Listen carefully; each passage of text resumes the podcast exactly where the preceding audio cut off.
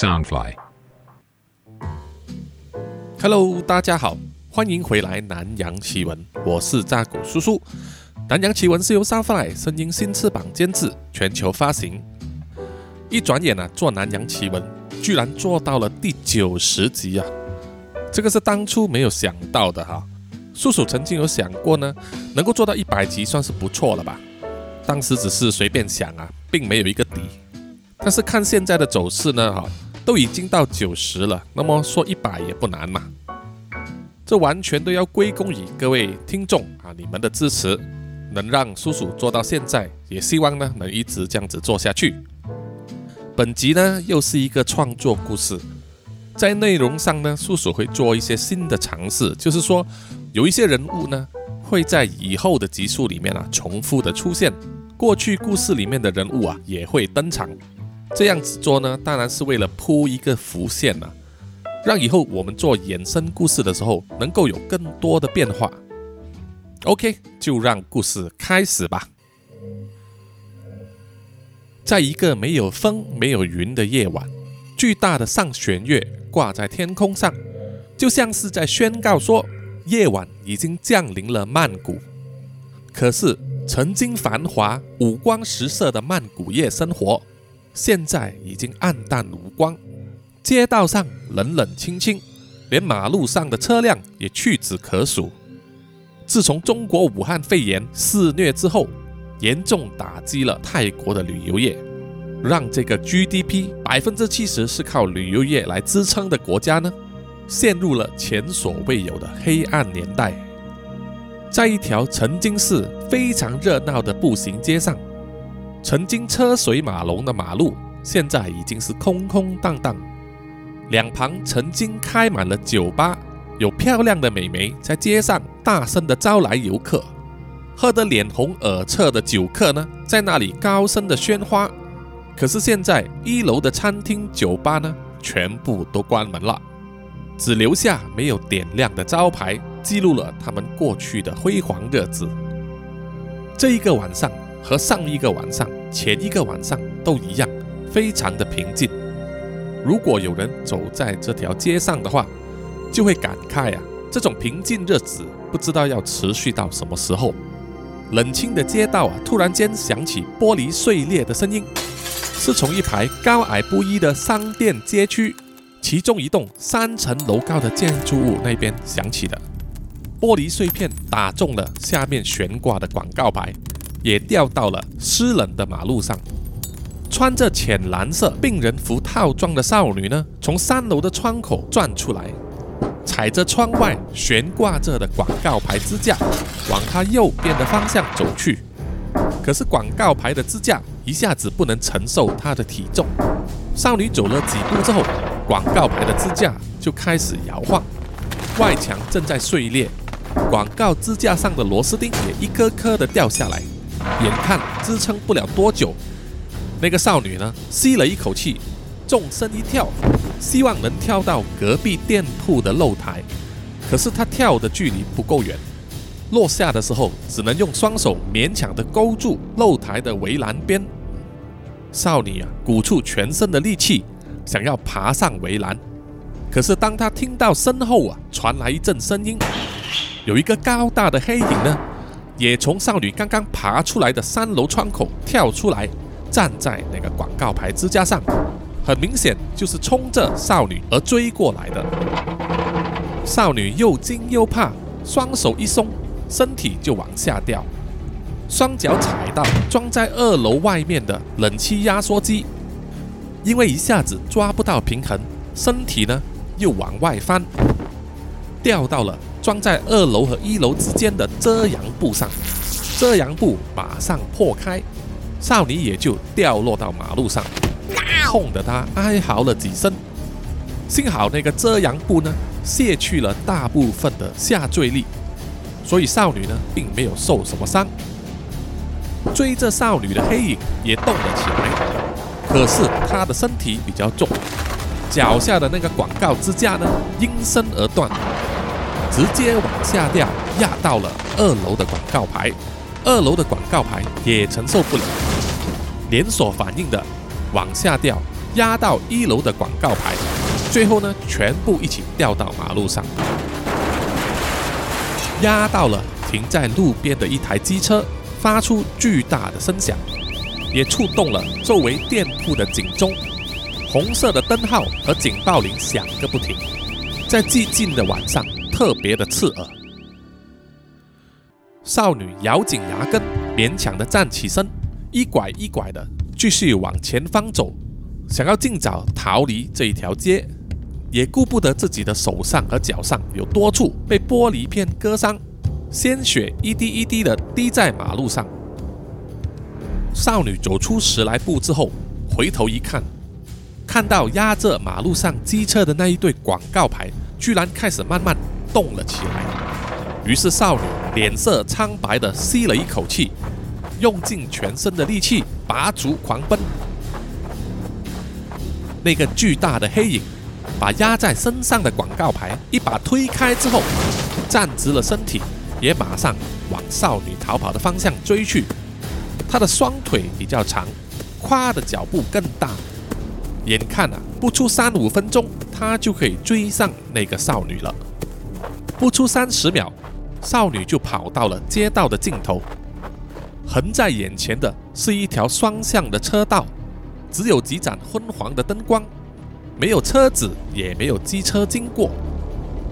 少女喘着气呀，慌乱的四周张望，然后看见在斜对面四百米之外啊，停着一辆黄绿色的计程车，于是少女就往那个方向跑去。瘦削的司机阿贝坐在计程车里面啊，打开了车窗，正在抽着香烟，划着手机。突然出现的少女用力拍他的车门和车窗，吓得司机阿贝呢，把手机都掉到了车座位的下方。少女啊，要用手拉开右后方的车门，可是车门已经上锁了。少女泪眼汪汪的，一面拍着车窗，一面哀求司机阿贝开门。惊魂未定的司机阿贝把头伸出车窗外，用狐疑的眼神望着少女啊。看见少女呢，气喘吁吁，全身都是汗啊，手臂和衣服上都是血迹，哀求着司机阿贝要开门救她。虽然还搞不清楚状况啊，可是好心的司机阿贝呢，还是打开了中央门锁，让少女跳上了计程车的后座。司机阿贝正要问少女。发生了什么事？少女只是紧紧抓着司机阿贝的肩膀说：“快开车，快开车，快逃啊！”然后整辆计程车呢，就是一阵晃动。透过望后镜，司机阿贝看到啊，他的计程车车尾那一边有一个巨大的黑影正在拍着他的行李箱盖，发出令人毛骨悚然的嚎叫。司机阿贝的心脏啊，好像跳了出来一样。凭着他开计程车三十年的经验啊，潜意识驱使他在零点五秒之内就放下了手刹车，把排档推到低档，然后就踩下油门，干净利落地完成了开车的动作。计程车快速行驶的时候，司机阿贝冒着冷汗呐，口中念念有词，左手呢不断抚摸挂在他颈上的泰国佛牌啊，他知道这天晚上一定是卡到阴了。突然间，坐在后车厢的少女大喊：“原来一段肉块突然间贴在车后的玻璃镜上，吕动的肉块中间还看得到一排锋利的牙齿。”计程车也摇动了一下，然后就看到刚才那个巨大的黑影呢，行驶中的计程车的车尾，整个趴在行李箱后盖上。少女吓得连声呼叫，司机阿贝呢也吓得啊，把车左右摇摆。希望能把那团黑影甩开，可是那团黑影却抓得非常的牢实，还拼命地敲着车尾的玻璃窗，裂痕很快地布满了整个窗子，可能再多敲两下呢，玻璃窗就要碎裂了。司机阿贝猛力一踩刹车，少女的头啊敲在椅背上，马上晕了过去，而那个黑影呢，也整个飞到了计程车前方四五百米之外。喘着大气的司机阿贝啊，才发现自己没有开车头灯。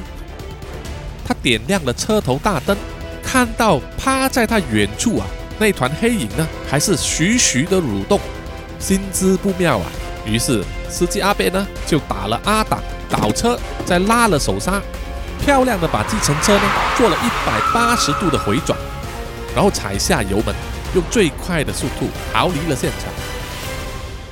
而在昏黄的马路中央，慢慢站起身来的黑影呢，只能眼睁睁地看着计程车的红色尾灯逐渐的消逝。那个黑影发出低沉的吼声，然后就往旁边的暗处跑去，隐没在黑暗之中。闹钟响起，响了好一会儿，才有一只手从被单上伸出来，把闹钟关掉了。从床上坐起，是睡眼惺忪、半身赤裸的 Sam。他打了一个哈欠，正要起床的时候呢，一只粗壮的手臂却抱住了他的腰，不让他起身。Sam 笑脸盈盈的亲了一亲躺在他身边的男人的脸颊，低声的在他耳边说：“你继续睡吧，我要去上班了。”然后轻轻的拉开了环绕着他腰部的手臂。走进了洗手间，刷牙洗澡，花了好一段时间，Sam 才在他的脸上啊擦完一整套的护肤用品，然后只是穿着一条内裤呢，就在厨房那边做着三文治。Sam 的身材虽然比较瘦削，但是身上都是钢铁般的肌肉啊，就是那一种穿衣显瘦、脱下有肉的身形。他一丝不苟的准备好了两份三文治之后。把其中一份打包起来，另一份就放在餐桌上，用粉红色的盖子盖着。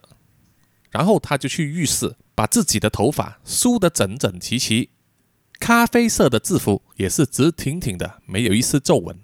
穿上他黑得发亮的皮鞋，系上了腰带，戴上了帽子，就出门去了。在上班的途中，Sam 就在车里面把他的早餐三文治吃完。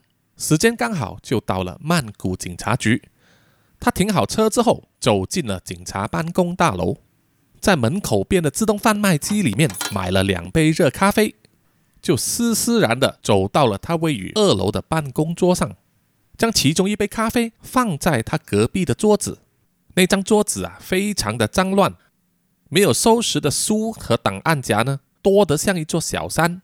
要找一个位置放那杯咖啡也真的不容易啊。Sam 就好像习以为常了，他就是硬硬的把那些档案往旁边一推，挪出了一个小小的空间，就把咖啡杯放在那个地方，然后就回到自己的座位，在一尘不染的桌子上啊，打开了手机，透过 YouTube 看今天的新闻直播。不稍一会儿，一个满脸白色胡渣的中年男人就走了进来。他有一点皱褶的警察制服上，还有一些洗不干净的污迹。中年人一屁股坐在 Sam 隔壁的座位上，把那杯咖啡一口气喝干了，就吐着粗气跟 Sam 说：“哎，你迟到了。”Sam 一脸处之泰然的态度啊，看着自己修剪整齐的指甲，回答说：“哎，我从来没有迟到，我都是刚刚好的。是你早到了，还是说？”你昨天晚上根本没有回家吧？对于 Sam 用阴阳怪气的语调提问呢，这个中年警察也不回答。他把两个文件夹放在 Sam 的桌子上，然后就打了一个二，呼出的口气啊，真的是臭气熏天。非常注重整洁的 Sam 啊，皱了眉头，捏着鼻子说：“哎呀，阿派，你怎么还没刷牙？”随手就从自己的抽屉里面拿出了一小瓶旅行专用的漱口水，递给了派。派也老实不客气的打开，就往嘴里灌，咯咯咯咯的在漱口，然后就把漱过的水呢吐在他旁边的垃圾桶里面。哎呀，你这个人真恶心！哎呀，你别管，长官刚刚丢了这件案过来，我们现在就要出发去那个西里拉医院了。这些档案你在车上看。说完，派拍了一拍 Sam 的肩膀，就起身离开座位，往停车场走去了。Sam，一脸厌恶的用他的兰花指拨了拨刚才被拍的那个肩膀啊，好像生怕沾染到了污迹。派和 Sam 都是曼谷的警察，他们的字衔是中尉。被安排在一起拍档组队呢，已经有几年的时间了。派刚好五十岁，离退休越来越近了。他是非常老派的警察，懂得很多门道，注重破案，也有一股牛脾气啊。所以在警察团队里面呢，并不是一个很受欢迎的人物啊。做了几十年，还是停留在中尉，可能到退休的那一天呢，也不可能再升官了。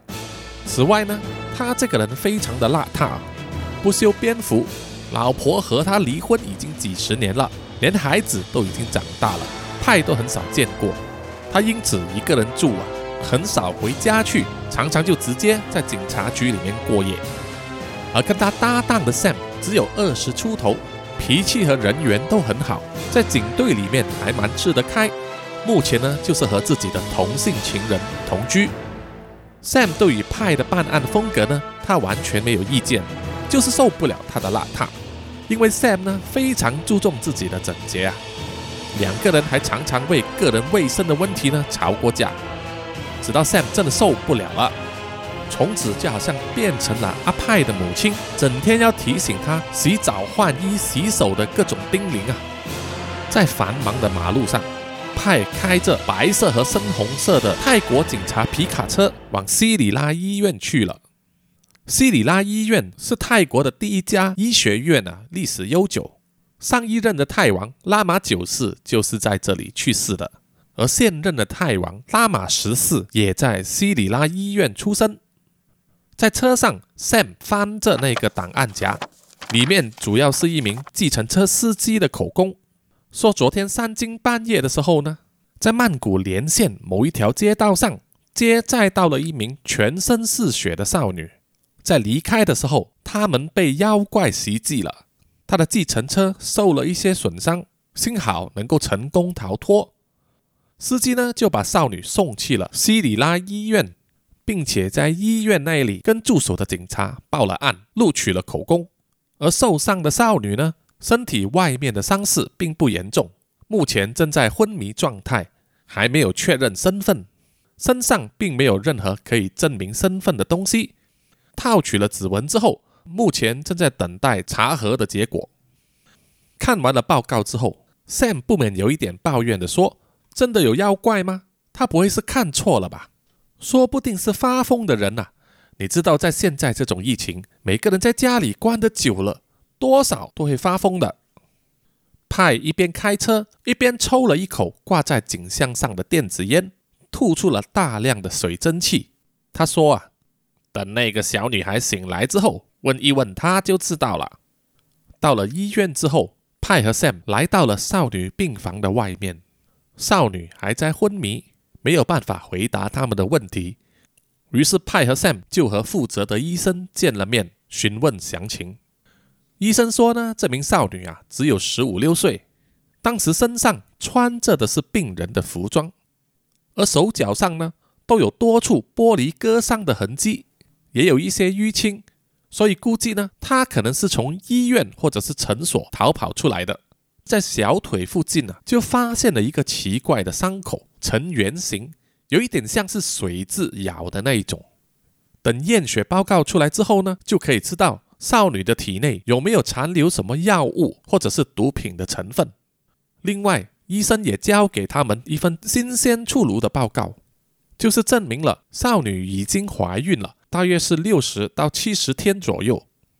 听到这个情报，阿派就想到了那个少女可能是去了堕胎，所以就能够解释了为什么她被发现的时候是穿着病人服的，而且身上没有任何证件。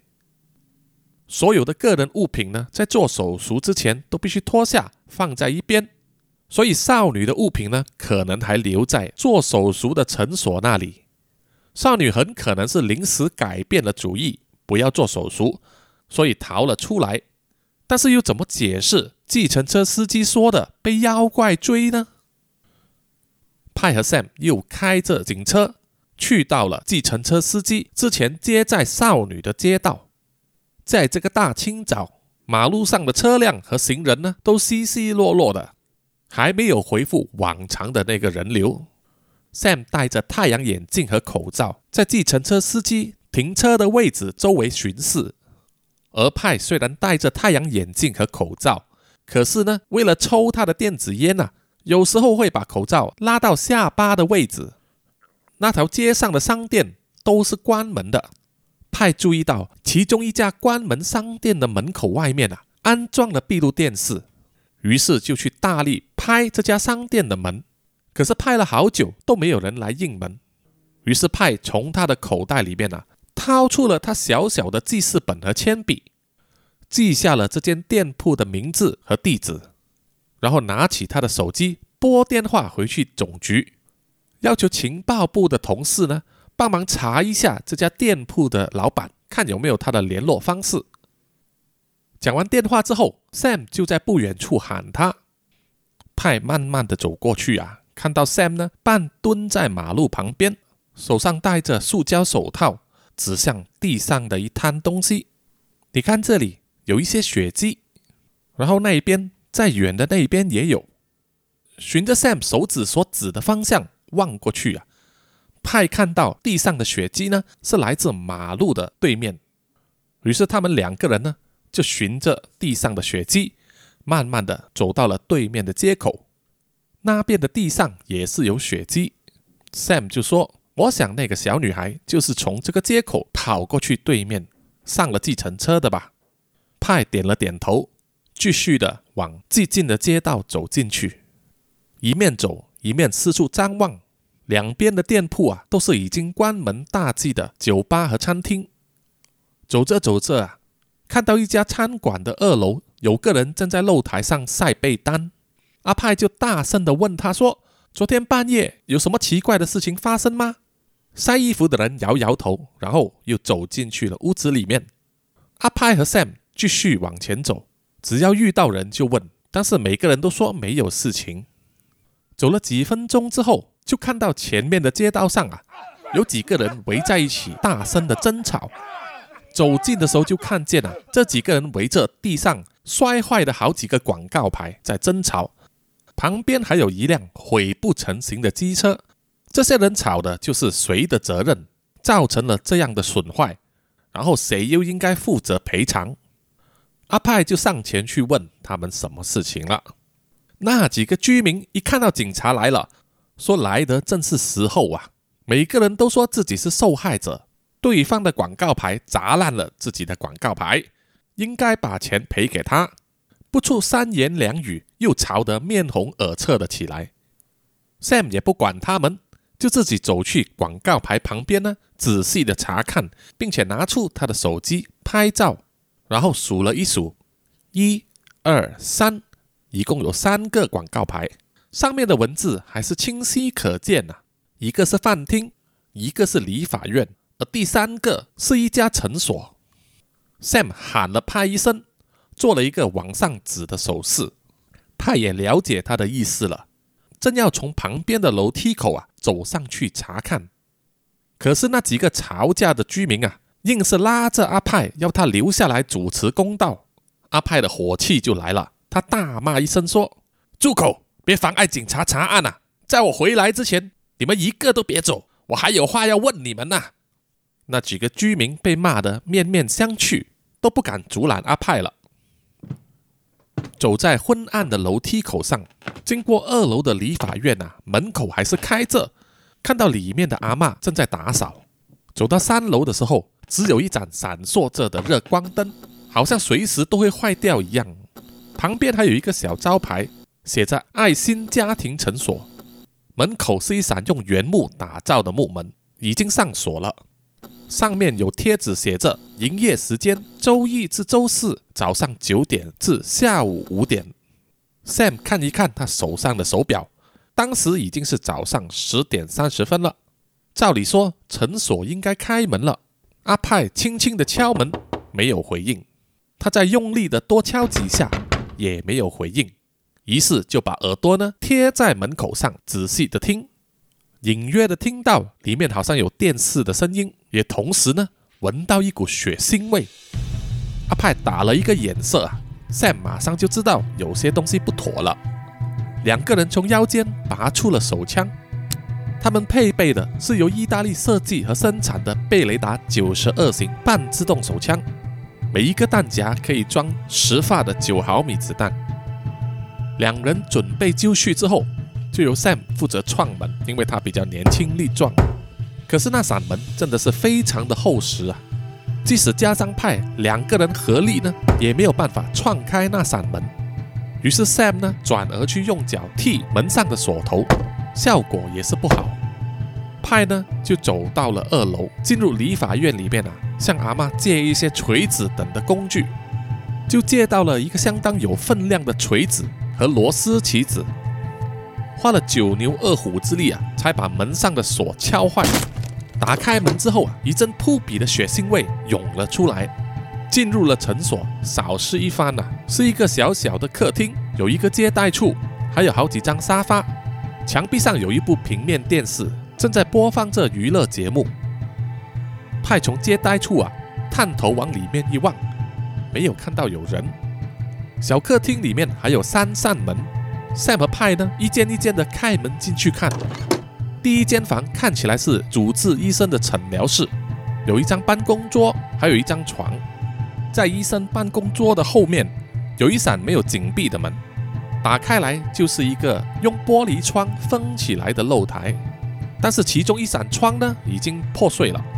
从破碎的窗口往下看啊，正是招牌掉落的地方。第二间房打开来，也有一张床，还有一些超音波仪器。第三扇门打开，是诊所的内部啊，有结合了厨房的茶水间、吃饭用的桌子。放了很多药物的柜子，而这里还有一个用隔间做出来的房间。房间门口附近啊，就有大量的血迹流出来。于是阿派和 Sam 呢，就分别站在那一扇门的左右，然后有默契的，一个负责开门，另外一个就用手枪瞄准了里面。可是房间里面啊，什么人也没有，只有地上躺着两具尸体，一个是男性。脸朝下的躺着，他整张脸呢，好像被削掉一样，涌出大量的鲜血。而另外一具是女性的尸体，穿着护士的服装，背靠墙的坐在地板上。她的颈部有一个巨大的伤口啊，好像是被什么东西咬烂了。而房间的中间呢，就有一张病床，看起来是给怀孕妇女呢分娩用的。看到这种血淋淋的画面呢。Sam 忍不住了，咽住嘴巴呢，走出房外，觉得一阵晕眩啊，想要呕吐。而当警察多年的派呢，已经不是第一次看到凶案现场了，只是这样的惨况啊，也不是很常见。他拿起手机拨了通电话回去总机，通知呢要调派监视人员以及救护车来现场了。当警车和救护车来到的时候啊。吸引了周围的人的注意，得有警察呢封锁现场，阻止外人进入。监视人员正在收集诊所里面的现场证据、血液样本、指纹等等。诊所里面有安装了闭路电视，但是录制资料的服务器呢已经被破坏了，很可能是凶手做的，避免他的相貌被拍到。派和 Sam 在诊所里面呢。找不到和那个昏迷的少女有关的书包啊、手机啊、证件这些东西，但是在墙壁上找到一件挂着的女学生校服，是来自曼谷某一家国际学校。派把学校名字记下来，然后把校服呢交给警员收集作为证物。派和 Sam 也把握时间呢，询问了周围的居民关于昨天半夜发生的事情。以及任何和这家诊所有关的资讯，阿派所得到的资讯就是，三楼的这一家诊所呢，是属于一个叫做速巴的医生，他在这里开这个妇产科诊所呢，已经超过十年了，有两名护士为他工作，而躺在诊所里面的两具尸体呢，一个就是速巴医生，另外一个就是他的其中一名女护士了。苏巴医生的名气相当好。没有跟人结怨，也没有人上来找晦气。最近一年才结婚或者有女朋友吧。附近的居民呢，有时候在晚上会看到苏巴医生带着一个漂亮的女人走进了诊所，然后又一起离开。诊所里面的钱，还有医生所戴着的名贵手表呢，都没有失去，所以排除了是抢劫杀人。而阿 Sam 呢，在跟诊所楼下理法院的阿妈问话的时候啊，就知道啊，苏巴医生虽然表面上是妇产科医生，主要是帮孕妇检查胎儿啊，提供药品以及后来的接生或者是剖腹生产的服务。但是阿妈听他的顾客说，苏巴医生呢有暗地里做这个堕胎的手术。要知道，在泰国是严禁堕胎的。做人工流产的医生呐，是会被问罪的。最低刑罚呢是三年有期徒刑和六万泰铢的罚金。一直到了二零二零年呐，这条法案才被改得比较宽松，就是容许怀孕十二周以内的妇女啊自行决定是不是要堕胎。因为一旦超过十二周呢，人工流产的危险性以及对身体的伤害啊也大为增加。此外，现在泰国的法案呢，也只限定只有女性在进行手术的时候有生命危险啊，或者是因为遭到强暴、胁迫而导致怀孕呢，才能合法的进行人工流产。而刑罚呢，也改为六个月有期徒刑以及一万泰铢的罚金。即使法案修改了啊，在泰国呢，不管是合法或者是非法的堕胎手术呢，数量还是有增无减呐。苏巴医生偷偷进行堕胎手术的这个勾当啊，是旅法院的顾客告诉阿妈的。阿妈的顾客啊，除了一般妇女之外，还包括有从事八大行业的小姐以及传播妹等等啊。而且阿妈也爆料说，她听到苏巴医生所娶的老婆啊，以前也是个小姐。在收集完周围的这一些证词之后啊。现场的鉴识报告还要等好几天才会出炉，目前为止还没有办法断定到底谁是凶手，动机又是什么，又和那一位从诊所跳窗逃出来的少女啊有什么关系？派觉得呢，那名少女很可能就是现场的目击证人呐，在凶手行凶的时候呢逃离了现场，所以叮嘱了总部呢要安排警察在少女的病房外面守着。而派和 Sam 也根据总机那边查到的资料啊，前往速巴医生的住宅，一来要把他的死讯告诉他的家人，二来呢也想了解一下他的背景以及有没有可能有凶手的线索。派和 Sam 呢开了将近一个小时的车啊，才来到位于少波爷河边一栋叫做 Magnolia 的豪华公寓，一看就知道啊是非富则贵的人住的地方。听说一室一厅的单位啊，要价超过一千五百万泰铢。如果是六十四楼顶层阁楼单位的话，最少也要一亿两千万泰铢。派和 Sam 到达之后，先和保安处说明来意，然后询问保安呢有没有速巴医生的家人在家。保安员说，速巴医生和他的太太啊是住在三十楼的一个两室一厅单位。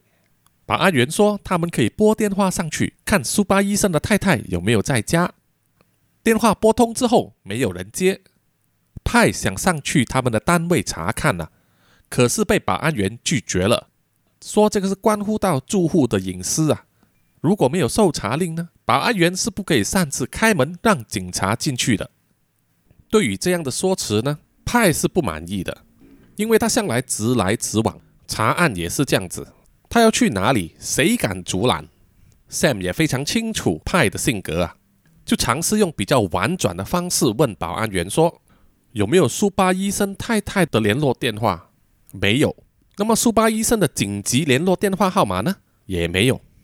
Sam 啊，就向保安员解释说，这一次的事态啊比较紧急，说苏巴医生的死啊有可能是凶杀案，那么他的太太呢也可能有危险呐。所以警察呢就必须上去他们的住宅里面查看一下，请保安员帮忙配合一下。提到命案呢，保安员就有一些犹豫了，但是他们还是不敢做主啊。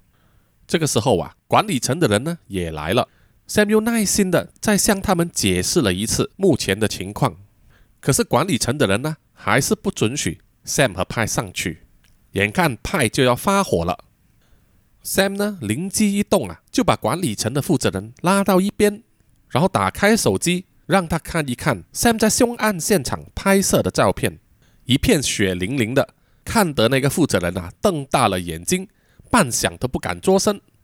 Sam 就顺势引导他说啊，如果凶手真的来找苏巴医生的太太，在你们所管理的豪华公寓单位里面啊，出了人命，到时谁担当得起呀？听到这一句话，管理层的负责人也不敢坚持了，就说啊，他必须带着一个保安员呢，跟着一起上去。Sam 和派当然没有问题，于是，一行人呢就浩浩荡荡的上了三十楼，来到了苏巴医生所住的公寓单位门口。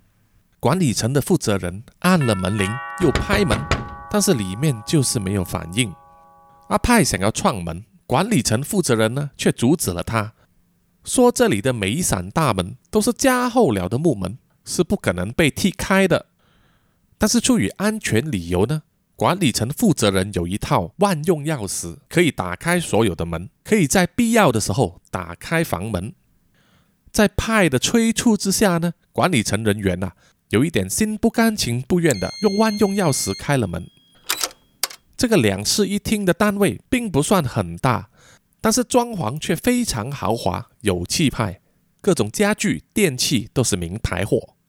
眼看客厅和厨房都没有人，派就直接走进主人的卧室，就看到啊，每一个抽屉和橱柜都被翻过，有一大堆凌乱的衣物和文件摊在大床上，在化妆台上，好几个首饰盒和劳力士手表的盒子呢都是空的，而藏在衣柜里面的一个保险箱也被打开了。里面只有几本银行存折。派打开存折，看见每一个账号里面呢，都存着大笔的金额。于是他掏出他的笔记本啊，记下了这些银行账号。很明显，有人在这里搜刮了一番，把值钱的首饰、名表以及很可能有大量的现金呢，都拿走了。Sam 去了另外一个房间，看起来是速八医生的书房，里面也是一片凌乱。像是被翻箱倒柜了。那么，速八医生的太太去了哪里呢？Sam 仔细的周围查看啊，看能不能找到一些蛛丝马迹。而派也觉得啊，这间房子有一些奇怪的地方，但就是一下子没有想到是什么东西不对劲。Sam 就跟派说：“看来有人呢，把房子里面所有值钱的东西都拿走了。”心想会不会是有匪徒啊闯进来抢劫？并且绑架了苏巴医生的太太呢？阿派一面走一面想，他看到墙壁上有一张苏巴医生站在一部法拉利跑车旁边的照片，就拿起来问那一部是不是苏巴医生的车子，是不是还停在这里？而保安人员也确认了是属于苏巴医生的法拉利，还有另外一部豪华的七人车。透过跟停车场的保安人员联系呀。确认了法拉利还停在停车场的车位，而豪华汽人车呢并不在。阿派于是马上通知总机，要追查苏巴医生名下所注册的那一台豪华汽人车是什么车牌号码，并且交代呢要交通警察留意他的去向。说完之后，派开始有一点头绪了。Sam，你觉得这个医生的家是不是有一点不自然啊？没错，确实是有点不自然。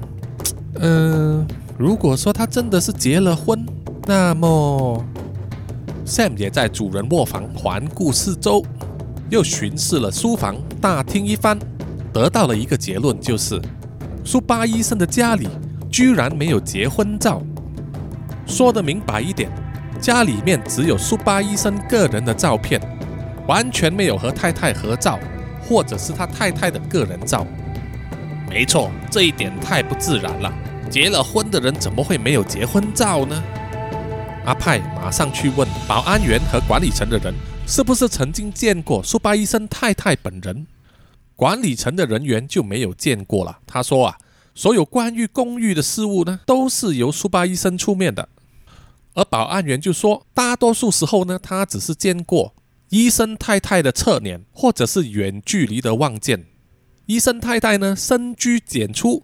从来没有一个人外出过，大致印象就是留着一头长发、身材窈窕的美女。派点了点头，就说会安排专业人士来根据保安人员的叙述呢，画出医生太太的样貌。警员来到苏巴医生的公寓，封锁现场，让监视人员收集指纹等等样本呢，就匆匆的离去了。搞了一整天，Sam 和派都累得不行啊。一个身份不明跑去堕胎的少女，结果演变成诊所的双尸命案，医生太太失踪，家里面的财物被搜刮一空，整件事变得不寻常了。这个是单纯的谋财害命、绑架抢劫吗？第一天的侦查就这样子结束。Sam 说他要回去和他的男朋友一起吃晚餐，于是派呢就载他回到了局里取车。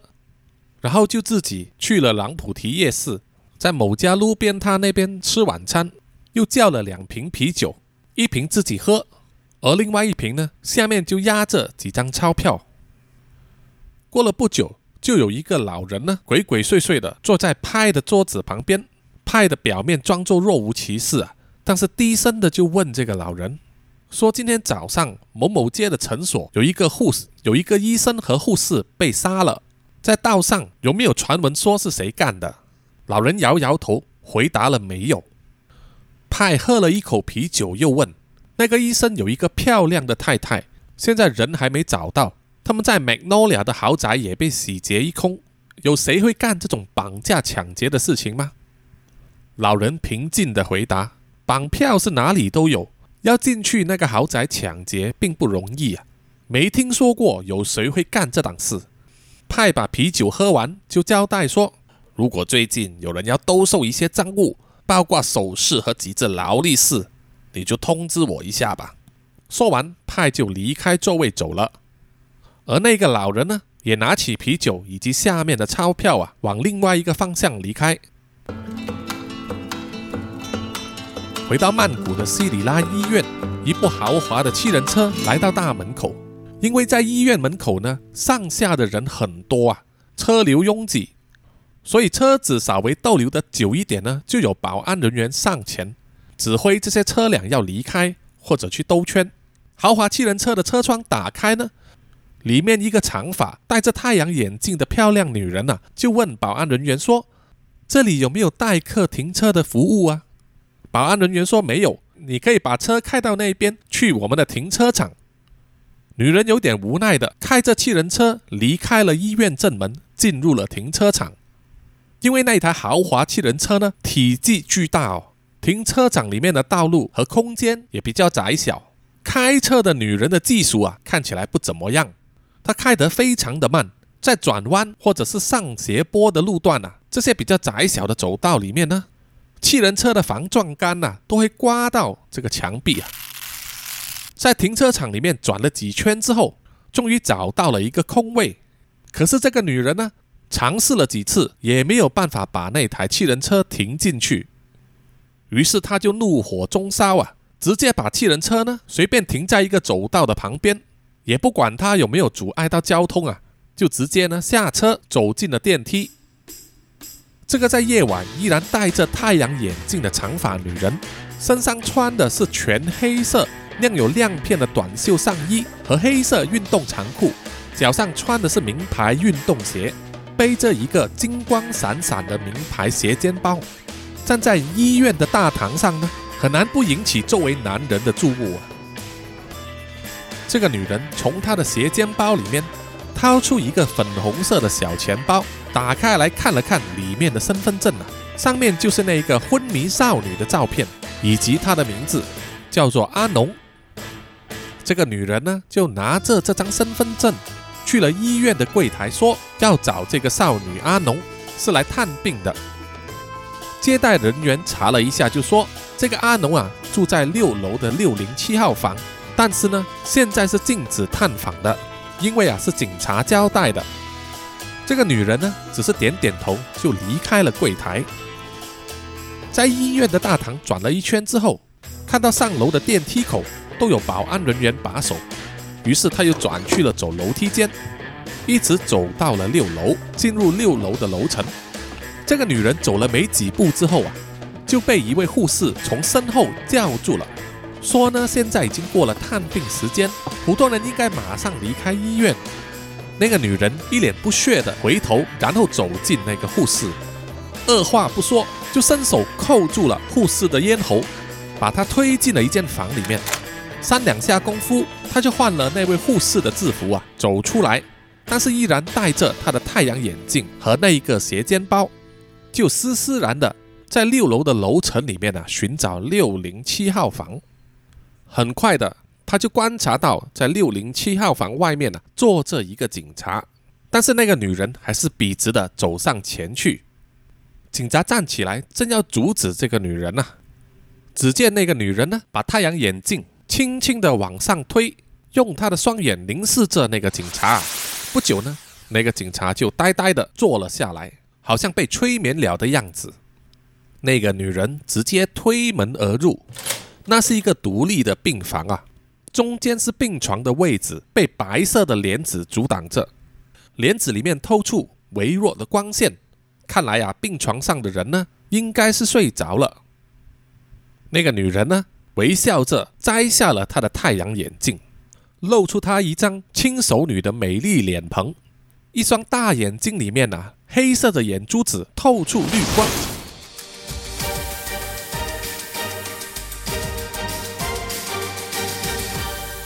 好了，本集的南洋奇闻故事呢，就暂时到此结束啊，请大家期待下一集的进展。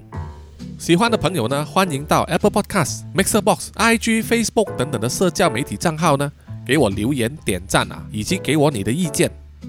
也欢迎各位呢，使用 Podcast 简介里面的链接啊，斗内买咖啡赞助扎古叔叔，多多益善啊，少少无趣。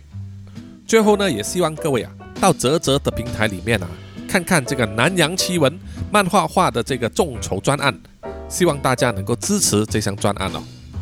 最后的最后呢，也要向各位听众推荐啊，扎古叔叔又挖多了一个坑啊，就是说去南洋奇闻之后啊，又开了一个科幻小说 podcast，叫做《穿梭时空三千年》小说 podcast。《穿梭时空三千年》这本原著小说呢，是由台湾的小说家苏一平老师所做的，实体书呢，在一九九八年已经出版了哈。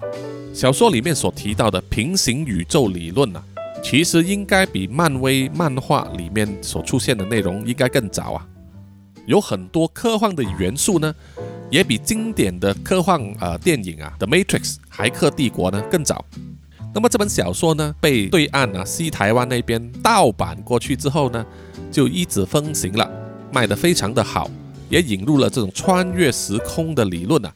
成为西台湾对穿越时空的一个启蒙，所以后来才有很多当地的这种穿越小说、穿穿越剧出现了。简单来说，这是一部穿越时空再加上平行宇宙的时空冒险故事，啊，有爱情、有动作打斗，也有剧情、冒险等等的元素啊，非常的好看。那么叔叔呢，就再加上自己的一个元素啊，叔叔的风格，把这本小说呢做成 podcast 来和各位听众分享。希望各位可以在九月二十三日星期三的时候开始呢，就可以在各大的 podcast 平台上收听《穿梭时空三千年》小说 podcast 了。好的，我们下一集再见，拜拜。